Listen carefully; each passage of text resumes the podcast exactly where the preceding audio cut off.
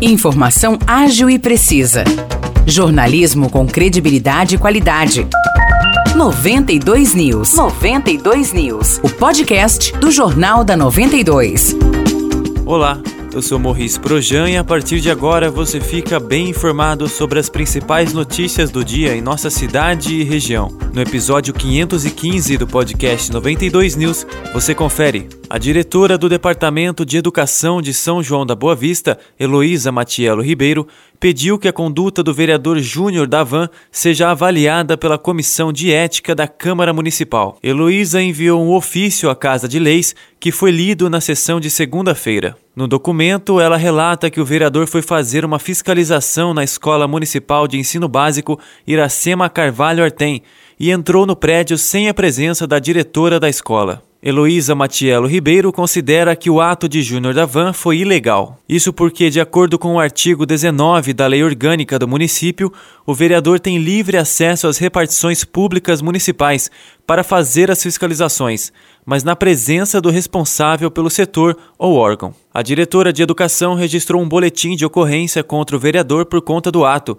conforme ela descreveu no ofício lido na sessão pelo primeiro secretário da Câmara, Eldreis Muniz. Acontece que na EMEB Iracema Carvalho Artem, a diretora estava em reunião em outro local e no momento da chegada do vereador, a funcionária da secretaria enviou uma mensagem que o vereador pretendia adentrar as dependências internas da escola, recebendo como resposta da diretora que voltasse no período da tarde, pois ela iria acompanhá-lo na visita mas mesmo assim o vereador entrou sem a presença da diretora, que é a responsável legal pela creche, alegando que iria apenas fazer uma fiscalização. O fato foi registrado em boletim de ocorrência policial DOC 1 em anexo. No caso da ausência do responsável no momento da diligência, o vereador não poderia ser acompanhado por quem estivesse ali no momento, sem o consentimento da diretora, violando o que diz a lei orgânica do município. Heloísa Matiello Ribeiro entende que o ato de Júnior Davan possa ser considerado como abuso de autoridade. O vereador Júnior Davan, ao adentrar a escola sem a presença ou a autorização da diretora que a comanda, caracterizou eventual ofensa violando o princípio da separação dos poderes.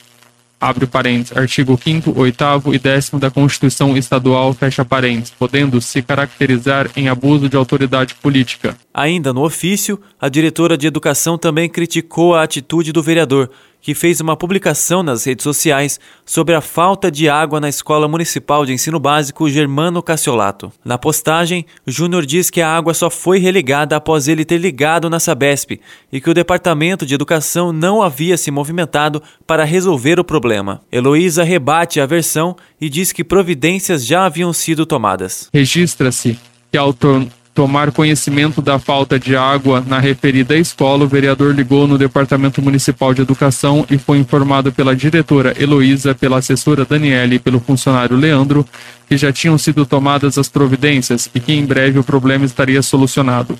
Informaram também que a diretora da escola, senhora Aline França Brito, também abri abrira em dias anteriores vários protocolos na Sabesp, além de contato feito com o senhor Abraão, que abriu ordem de serviço para o Departamento Municipal de Educação. Ao desligar o telefone, os servidores municipais sentiram-se indignados pelos gritos de desrespeito com que foram tratados pelo vereador Júnior. Após a leitura do ofício, o vereador Júnior Davan rebateu as acusações de Heloísa Matiello Ribeiro. Quanto à suposta entrada na escola Iracema Martins de Carvalho, Júnior afirmou que teve autorização da secretária para poder adentrar ao prédio. Realmente eu cheguei, estava a secretária, na secretaria.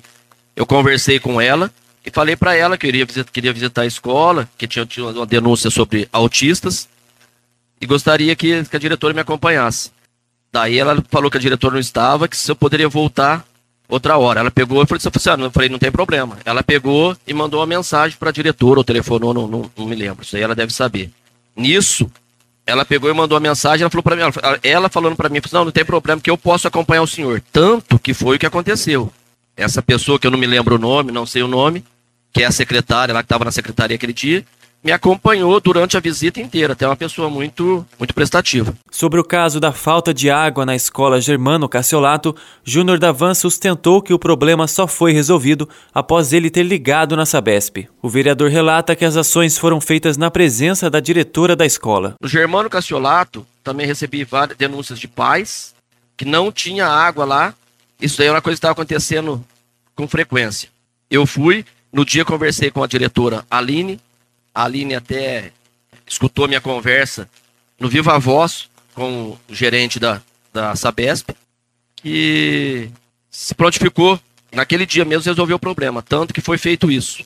Engraçado que a, dire, a própria diretora da escola falou para mim que tinha que já tinha feito três requerimentos, três ofícios, né? O Departamento de Educação e não tinha a Sabesp um título a resolver.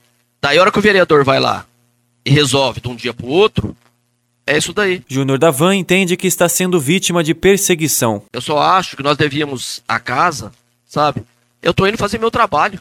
Eu não sei por que essa pegação no pé, essa perseguição. Eu não sei por que essa perseguição. Eu gostaria até se cada um fizesse o seu trabalho, que eu sei que é o interesse de, de todos, é, não iria estar pegando no meu pé por causa disso. Porque eu não fiz nada de errado. Quanto a postar na rede, na rede social, não vejo problema nenhum, não, não postei mentira nenhuma, até porque foi resolvido. E eu tenho como provar todas essas coisas que eu estou te falando, eu tenho como provar. O presidente da Câmara Municipal de São João da Boa Vista, vereador Bira, enviou o pedido feito pela diretora de Educação para avaliação da Comissão de Justiça e Redação e do Departamento Jurídico da Casa de Leis. As cidades da região começam a aplicar hoje a vacina contra a Covid-19 em novos públicos. Em São João da Boa Vista, crianças de 13 e 4 anos já podem receber o imunizante a partir desta quarta-feira. Para esse público, a vacinação acontece somente nas unidades de saúde do bairro Santo André e do Jardim das Azaleias. E atenção para o novo horário, das 9 horas da manhã até as 4 horas da tarde. As demais doses para os outros públicos seguem sendo oferecidas em todas as unidades de saúde de São João, também das 9 da manhã às 4 da tarde. Águas da Prata também inicia hoje a imunização das crianças de 13 e 4 anos, na unidade de saúde Leopoldo de Araújo, por ordem de chegada, a partir das 8 horas da manhã. Neste início de vacinação, apenas 20 doses estarão disponíveis. Em Aguaí, começa a vacinação de crianças de 13 e 4 anos com comorbidades e deficiências. A imunização será realizada somente no centro de saúde, das 7 horas da manhã até as 2 horas da tarde. Os pais e responsáveis devem levar os documentos da criança, cartão de vacina e laudo médico que comprove a comorbidade. Já Vargem Grande do Sul liberou a aplicação da quarta dose contra a Covid-19 em pessoas de 30 anos ou mais. Hoje, a imunização acontecerá em horário diferente, das 4 horas da tarde até as 8 horas da noite, nas unidades de saúde do Jardim Dolores, Jardim Bela Vista, Vila Santa Terezinha e Jardim Paulista. Os demais públicos poderão receber a primeira, segunda ou terceira doses nos mesmos locais e horários.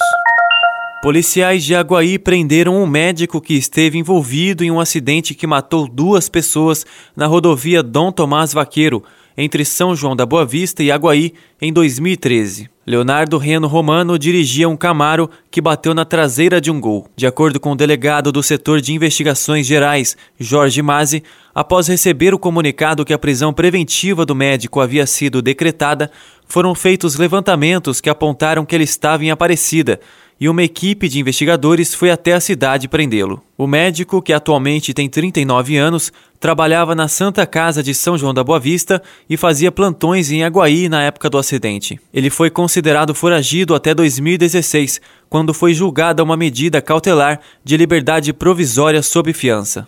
De acordo com o delegado, a medida cautelar foi descumprida, levando à determinação de novo pedido de prisão preventiva. Segundo informações do portal G1, o advogado Marcelo Valdir Monteiro, que representa Romano, considera que a prisão foi descabida e ocorreu porque a mudança de endereço do médico não foi informada à Justiça por um erro de comunicação, o que foi entendido como descumprimento da liberdade provisória.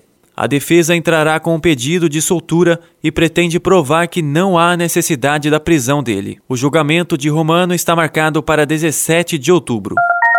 A campanha de cirurgias de catarata e pterígio divulgou ontem o balanço final de suas ações. Foram três fases do projeto Boa Vista para São João, entre os meses de junho e agosto, numa iniciativa da Prefeitura de São João da Boa Vista e do Instituto Rita Lobato.